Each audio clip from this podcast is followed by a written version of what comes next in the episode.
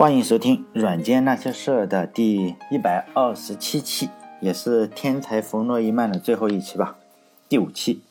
就中间呢，我会略过非常非常多关于他从事科学的部分，因为我不懂嘛。他本人实际上有非常长的时间都是做数学和量子力学上的一些东西，量子物理。哎，这个东西我是完全看不懂的，所以呢，我就挑一些我自以为能懂的东西说一些吧。在我们中国呢，有一个非常非常美好的词吧，叫善良。这个词实际上是没有任何贬义的，呃，可以说是百分百是一个正能量的词汇吧。我当然希望所有的人都是善良的。弗洛伊曼呢，也是在某一段时间呢就被人指责是不善良的一个人。原因是什么呢？因为他和非常多的科学家不同，他非常非常支持美国呢研究原子弹啊、氢弹，还有导弹。洲际导弹，并且呢，他个人是非常支持对日本进行原子弹的这个攻击，就核武器的攻击。那你说这样的人是不是就是真的不善良呢？呃，咱们应该知道，中国我们这边的人应该知道，就是在佛教流行的一些区域啊，还有就是整个的儒家的这个文化圈里，有一种习俗叫放生，就是买些一些小动物呢，比如说小鱼啊、小乌龟。或者是泥鳅，或者是眼镜蛇什么的，然后把它放生了，这是一种善良。在中国呢，其实这是一件非常非常普遍的事情吧，也算是宗教仪式的一部分。听说呢，你做了这件事情以后，可以增加自己的一些福德吧。实际上，我们如果去寺院去看的话，实际上是有放生池的，里面有各种各样的动物吧。有次我去寺院，本来想去打听一下如何出家这种事情。然后呢，就发现有人甚至提着两三只海龟过来放生，因为放生池里肯定是淡水的，所以呢，你丢个海龟进去，这纯粹就是锻炼它适应不同的环境。你说这种人算不算善良呢？如果真的要好好考虑一下的，还有大家都肯定知道，呃，有些人呢为了放生就去放生了两百条眼镜蛇在这个居民区，这个好像也与善良没有什么关系。这个冯诺依曼呢？就被人称为不善良，当然我认为这是另一种善良。就冯诺依曼呢是坚定的主战派，所以呢在非常长的一段时期里，他的名声并不好。尤其在二战结束以后嘛，大家认为战争已经结束了，你干嘛还要去研究更厉害的武器呢？因为主要是他推进研究氢弹，还有洲际导弹，这个呢就让很多人在背地里认为这个人是个杀人狂。既然都没有没有什么战争了，你还要研究这个东西？所以呢，我觉得“善良”这个词呢要分开，善和良实际上是没有什么关系的。有的时候善，呃，你是需要你非常的良好吧，就是需要良。比如说呢，你是教育不懂事的小孩子的一些老师，你就应该良一点，做一个好人嘛。如果你对恶人还是非常的良，那其实就不能叫善良，就是叫恶良，非常蠢。比如说呢，他对日本，对这个苏联是一贯的强硬。毕竟对恶人的话，你还是不要太善良。嗯，因为我最近嘛，最近发生了很多事情。呃，有些朋友圈里嘛，就是除了晒吃饭的，还会晒一些，呃，其他的有关事情。比如说有一句话让我非常大开眼界，是说呢。就朋友圈的这句话非常流行，非常广泛，我看都是十万加十万加的这个样子。就是说呢，是因为我的善良影响了我的想象力。这句话实际上是非常搞笑的，因为恶心的事情呢，每天都有，哪里都有啊，只是你选择看不见，并不是影响你的想象力。其实呢，这个和善良是一毛钱关系都没有的，只是纯粹的一种软弱吧。因为一个怂货呢，你非要把自己说成是非常善良，这个呢。仔细考虑起来也算是人之常情吧，但我个人也是个怂货，我也不敢去面对非常丑恶的事情，也是比较怂。但是呢，我起码不会觉得，嗯，把这种怂，然后认为是自己非常的善良。如果不怂的话，在有些地方是你活不下去的。但是呢，还是尽量不要去自欺欺人，认为自己是善良。在二战结束以后呢，我就来说一下。我们现在耳熟能详的一些大的科学家嘛，还有一些大的演员，像卓别林呀这种演员是一个什么态度？我们首先呢来说一下爱因斯坦吧。爱因斯坦是个和平主义者，他就认为呢，美国二战结束以后，美国、英国和苏联是世界上最好的三个国家。这三个国家呢，你就应该互相坦诚嘛。非常，这个爱因斯坦就本身就非常的天真嘛。这三个国家他就认为你应该非常的开诚布公，我们共享原子弹的秘密，因为都是是嘛，这个都是战胜国，非常厉害。就是说共享原子弹的秘密。世界上当然了也有坏的国家，是谁呢？爱因斯坦举了两个国家。其中一个坏的国家叫西班牙，另一个坏的国家叫阿根廷。我也搞不清楚为什么他认为这两个国家非常坏。就是呢，美国、苏联和英国呢，最好是你像二战时候呢，应该联合起来，要推翻这两个国家的政治上就是政府。至于德国，因为德国已经失败了嘛，他觉得应该把德国的这个工业区啊，比如说鲁尔区，然后交给英国去管理。德国人呢，以后你只能发展农业，当然了，你这个。比较蠢的人还是可以杀掉了。爱因斯坦有时候也比较搞，他就觉得你不能不能发展工业，然后德国你最好永远发展农业，比如说你种个土豆就可以了。但是呢，因为爱因斯坦的名声实际上非常非常大，比冯诺依曼要大得多，喜欢他的人呢当然就更多了。因此呢，他这种言论就获得了非常多的奖，就和平奖类似的新闻奖。就是呢，他认为很多的新闻媒体吧，就认为他为。他宣布这个核武器非法，就做出了非常非常大的贡献，包括当时的奥本海默呀，就是拉比呀，这些人呢，都是和爱因斯坦一个态度。他们认为，只要因为现在你只有美国可以造原子弹嘛，你只要共享了，只要美国你不再研究原子弹了，因为大家都是是吧，又协约国又同盟国的，反正都是站在一个阵营里的。只要你我不研究了，其他国家也没有理由去研究了。因此呢，一个草案也就提交了，因为当时还没有专门管这个原子能的控制机构。但是呢，这些科学家呢，就好几百人就签了一个草案。但是呢，冯诺依曼是没有签名的。他就说嘛，这些人非常天真，我也很，他他的意见就是说呢，我很高兴看到你们签这个东西嘛。但是呢，第一个反对人不是我，而是斯大林。显然你们都不太了解斯大林，哎，当时的人都觉得这个人就是想打仗。因为当时苏联的名声还是比较好的，因为你刚刚战胜了、打赢了二战，像爱因斯坦这些人呢，还是非常非常喜欢列宁的，就是对这个列苏联都非常的有好感。他们认为苏联是一个非常非常好的一个模式，非常有可能是代替资本主义的一个模式。说来也是非常搞笑嘛，当时真的是有人从美国移民到苏联，就好像现在今天嘛，今天的朝鲜。你是大家嗯知道吗？今天的朝鲜是有美国人的，就是美国国籍的人，美国的人，然后跑到了朝鲜，加入了朝鲜国籍。这个他在呃朝鲜专门做什么事情呢？就是演美国的那些坏人。好像有一个人朝鲜有部电影叫《无名英雄》嘛，大家可以去搜搜，有有一些 各种纪录片就记录这个事情。他就在上面演这个非常蠢的美国人，是个演员。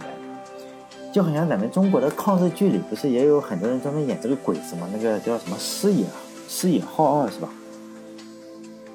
有个纪录片专门讲这个事情啊。这个美国人呢，就在朝鲜非常的爽，还生了不少孩子。听说也不知道是传闻还是真的，呃，真的可能性比较大，就是，呃，朝鲜的政府还在绑架了几个波兰的妇女给他结婚，然后还生了好几个孩子。国家就是他的老婆，只要一去世，他就再给他安排个老婆，然后分配了好几个老婆。好像他还是还还有个大的儿子，就金发碧眼的这种，基因上没改，但是是说平壤就是朝鲜语嘛，然后还学这个，呃，在金正日大学还是什么在学英语，但是英语说的好像有口音嘛。这些人的工作就主要是拍宣传片。当时在美国界呢，也类似于这样。美国界的科学界啊、新闻界和娱乐界对这个苏联比较有感情，就是签的那个协议呢，就叫巴鲁克计划。如果大家搜搜就知道了，巴鲁克计划。斯大林这个冯诺依曼说了嘛，第一个反对的就是斯大林，实际上确实是这样。第一个反对的就是呃斯大林，然后呢，他根本就不领爱因斯坦的情嘛，他对爱因斯坦就是完全不以为然的，认为。你建立一个世界政府来管理原子弹，还要建立一个超越所有国家的一个政府，不过是美国独霸世界的一个幌子嘛。然后他对这个这些科学家冷嘲热讽，认为是美国放了个烟雾弹。然后呢，这些科学家显然就是拿自己的热脸就贴了这个斯大林的冷屁股嘛。冯诺依曼，他还有一个观点，就是说对这个原子弹的保密，他觉得没什么用，因为当时在美国的苏联的间谍是非常非常多。在一九九八年的时候，就最近啊，那时候我在高中的时候了，已经就圣彼得堡那时候，我们那时候叫什么？经常也看这些东西啊，《青年文摘》啊，或者什么，就是鸡汤的书嘛，《青年文摘》读者。现在我不知道还有没有这两本书。就在一九九八年的时候，我忘了是在哪本书上看到，后来我找了找也有，呃，现在网上还有，就圣彼得堡有个展览，就是前苏联的女间谍，就照片嘛，展览。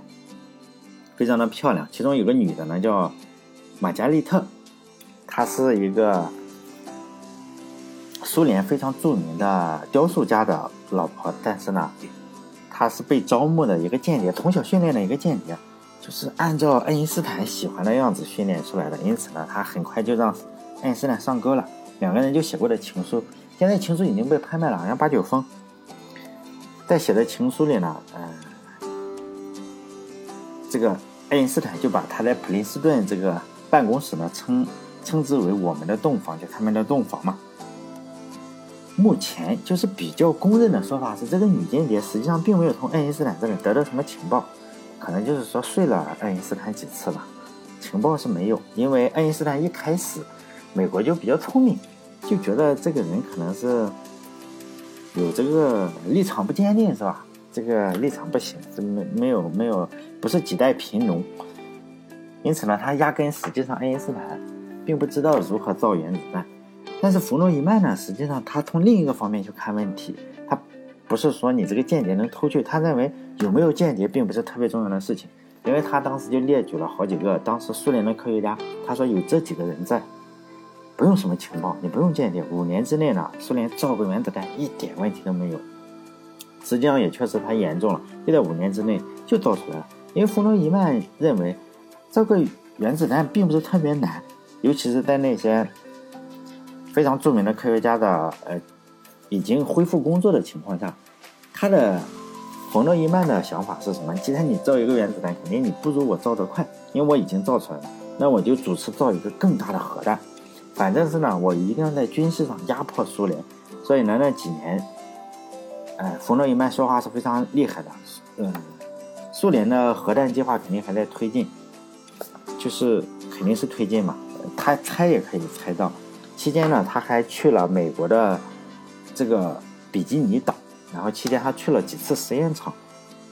很多传闻就是说呢，冯诺依曼死于什么骨癌。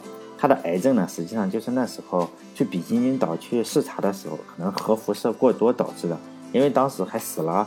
好几个这种科学家都是癌症，他对苏联的态度就是说，如果你要打呢，我就跟你打，而且我们的武器肯定比你好，你可能会伤到我美国，但是呢，我肯定最终是赢得这个战争。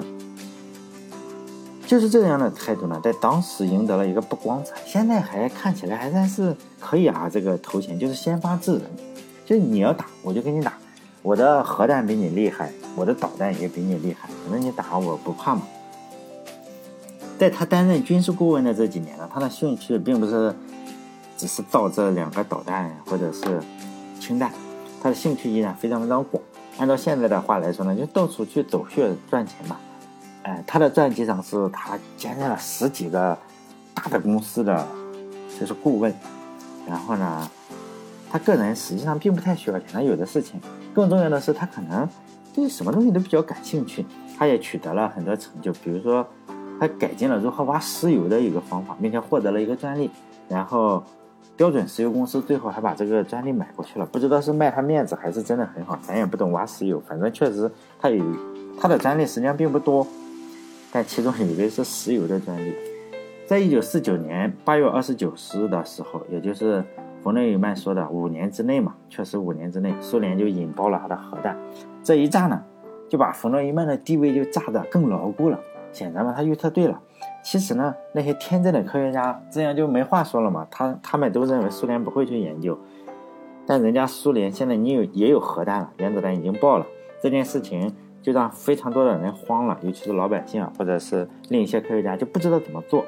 冯诺依曼呢，这个时候就开始推进研究氢弹，他同时他也认为苏联一定在研究氢弹。这个时候呢，美国的原子弹之父奥本海默本人就不同意了，然后奥本海默不做，然后冯诺依曼就找特勒，特勒还有什么乌拉姆还是什么，就这几个人我忘记名字了，共同工作。不只是在科学上，在政治上，冯诺依曼也是非常非常精明。他就认为呢，你造个氢弹出来，可能用处不是很大，但是这个用处并不是用在战场上，而是他要让苏联的当时二号人物贝利亚失势。就是说呢，我一定要比你造的快，因为你在主持这个呃整个的研发，我一定要比你快。然后呢，我造出来比你快呢，你肯定就不会得到更多人的信任。贝利亚这个人是。除了斯大林之外，苏联那边最暴力的一个领导人，可能第二号人物这个样子。这个贝利亚实际上跟中国的关系也非常密切，但是冯诺依曼，呃，和中国关系密切，和这个冯诺依曼没什么关系就不说了。当时冯诺依曼呢就知道贝利亚是在主持核弹的研究，因此呢他就一定要说一定要领先这个苏联引爆氢弹，否则呢。这个接班人你可能就落入贝利亚的手中嘛，这下就不好了，因为贝利亚这个人实在是非常非常人渣，非常不好对付。在他死后很多年，他到处都是官邸，他非常非常多的房子、这别墅啊，这个这也是所有这个共产主义的这些领导人的特点，到处都是屋。他的房子里现在都在很多什么波兰啊，突然发现哎呦，他有一个房子，但他死后很多年，两千零三年的时候。然后在他曾经住过的一个房子里面，就发现了不少年轻的女孩的骨头，非常年轻女子的骨头，就杀人如麻。他喜欢干这个事情，虐待啊、虐杀很多人。其中有一个关于他恐怖的笑话嘛，就是说斯大林的烟斗丢了，然后贝利亚呢第二天就派人去抓这个谁偷烟斗的，就一下抓到了十个，结果呢这十个人都成就是我偷的这个呃斯大林的烟斗。第二天呢，结果。斯大林在自己的沙发线下面找到了那个烟斗，就是他非常行，就是逼供非常厉害。哎，至于氢弹是怎么造的，当然我是不知道了。我认为造氢弹这个事情，网上百分之百肯定是胡扯。嗯，因为有些科普书也好，还是科普节目也好，讲的非常详细，又怎么造怎么造，这个我是不相信的，因为这个肯定就骗一下问号，这个东西。你想想啊，造氢弹怎么可能到科普书上？怎么到一个科普节目上？也不可能流传到网上。所以大概就是大家不知道哪个人猜了一下，或者胡诌了一下，后面大家就以讹传讹。我认为这种这种事情是不可能传到网上的。你造原子弹都能传网上，太扯淡了。反正呢，美国就是在一九五二年十一月一日就把氢弹给爆了。冯诺依曼呢，这个意思就清晰的表达出来了嘛，就说你看看。这这个炸弹最厉害。如果苏联呢敢发动战争，我们就送你上西天嘛。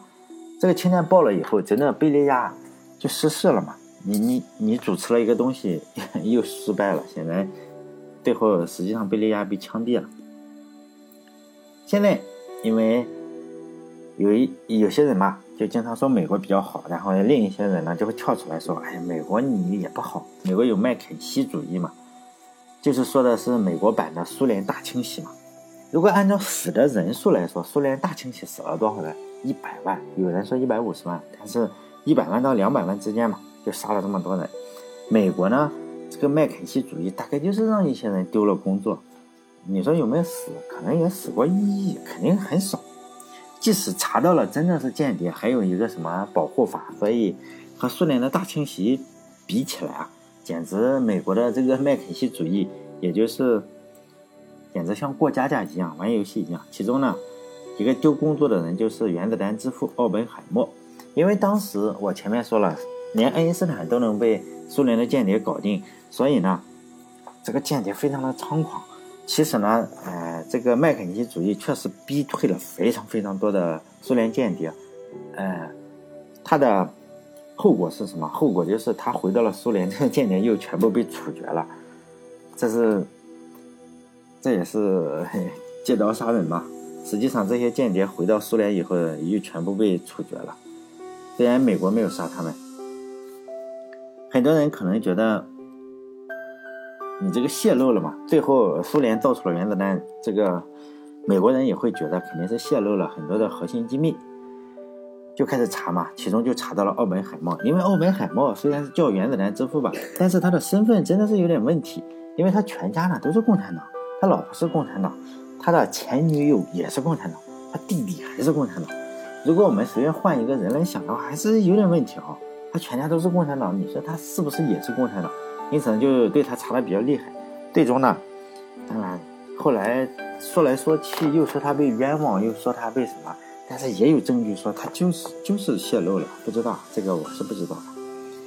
在这个世界上呢，就是人和人之间是经常发动一些战争的，或者一些打压，大部分时候都是什么？都是左派打压右派。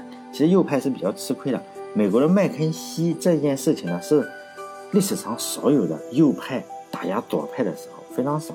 如果大家看过一个很著名的电影吧，叫《阿甘正传》，实际上我觉得也不是很好看。我不知道为什么大家这么这么去推崇它。我但是我不是我不觉得它很好看。虽然我看过，里面那个阿甘呢，就是右派，他追的那个珍妮他那个小女朋友，还有小女朋友跟。就是混的那些人，你看那些很丑陋的那些人，长戴这个帽子那个样子，那些就是左派。左派呢，相对来说是比较激进的；右派呢，实际上就描绘了像阿甘这种人不激进。总体上来说呢，这个左派，呃，杀右派的话是比较狠。包括我们可以想想其他国家嘛，都是这样，是吧？左派右派，这个 左派杀右派比较狠，但是左派杀自己也是比较狠的，比较激进嘛。比如说苏联的大清洗，一两百万。实际上就是左派杀左派，或者左派杀右派，但是肯定是左派动刀嘛，杀自己或者杀别人。麦凯锡呢，这是少有的几次保守的右派打压激进的左派，但总体来说还比较吃亏。当今这个社会呢，我们还是呃激进一点的，比这个保守一些是有市场的。在美国，比如说在美国吧，咱们不能说中国，在美国的话。你如果是媒体啊，还是大学，还是好莱坞，一样都是谁的天下？就左派民主党的天下。比如说好莱坞嘛，在大学里大部分都是骂川普的，然后好莱坞大部分都是骂川普的，就是他是媒体的，也也是骂这个川普。前两年呢，我就想起了一件事情。前两年，美国有个女子拳击比赛嘛，这个有个爷们儿，有个男的觉得自己是女的，然后就去做了变性手术，他的名字叫。Fallen Fox，大家可以把这个名字放在谷歌上去搜索一下，就能看到他是一个变性人，就是从男男的，但是呢，他觉得自己是女的。美国都比较流行这个，可能中国可能还不行。然后从男的变成了女的，然后就打什么？打女子比赛，MMA 啊，就是女子的 MMA。当然就特别厉害嘛，因为从进化论上讲，如果进化论是正确的话，雄性动物实际上男的是可以打老婆的。雄性动物比雌性动物要强壮一些，但是呢，因为他是个变性人，他本来是男的，但是他做了一些变性手术，嗯，看起来表面上是女的，但是你说基因，如果查个 DNA 的话，肯定还是男的嘛。这个肌肉也特别发达，非常的厉害，因为他是变性人，可以说是有男人的体魄，女人的心理吧，体肌肉都非常发达。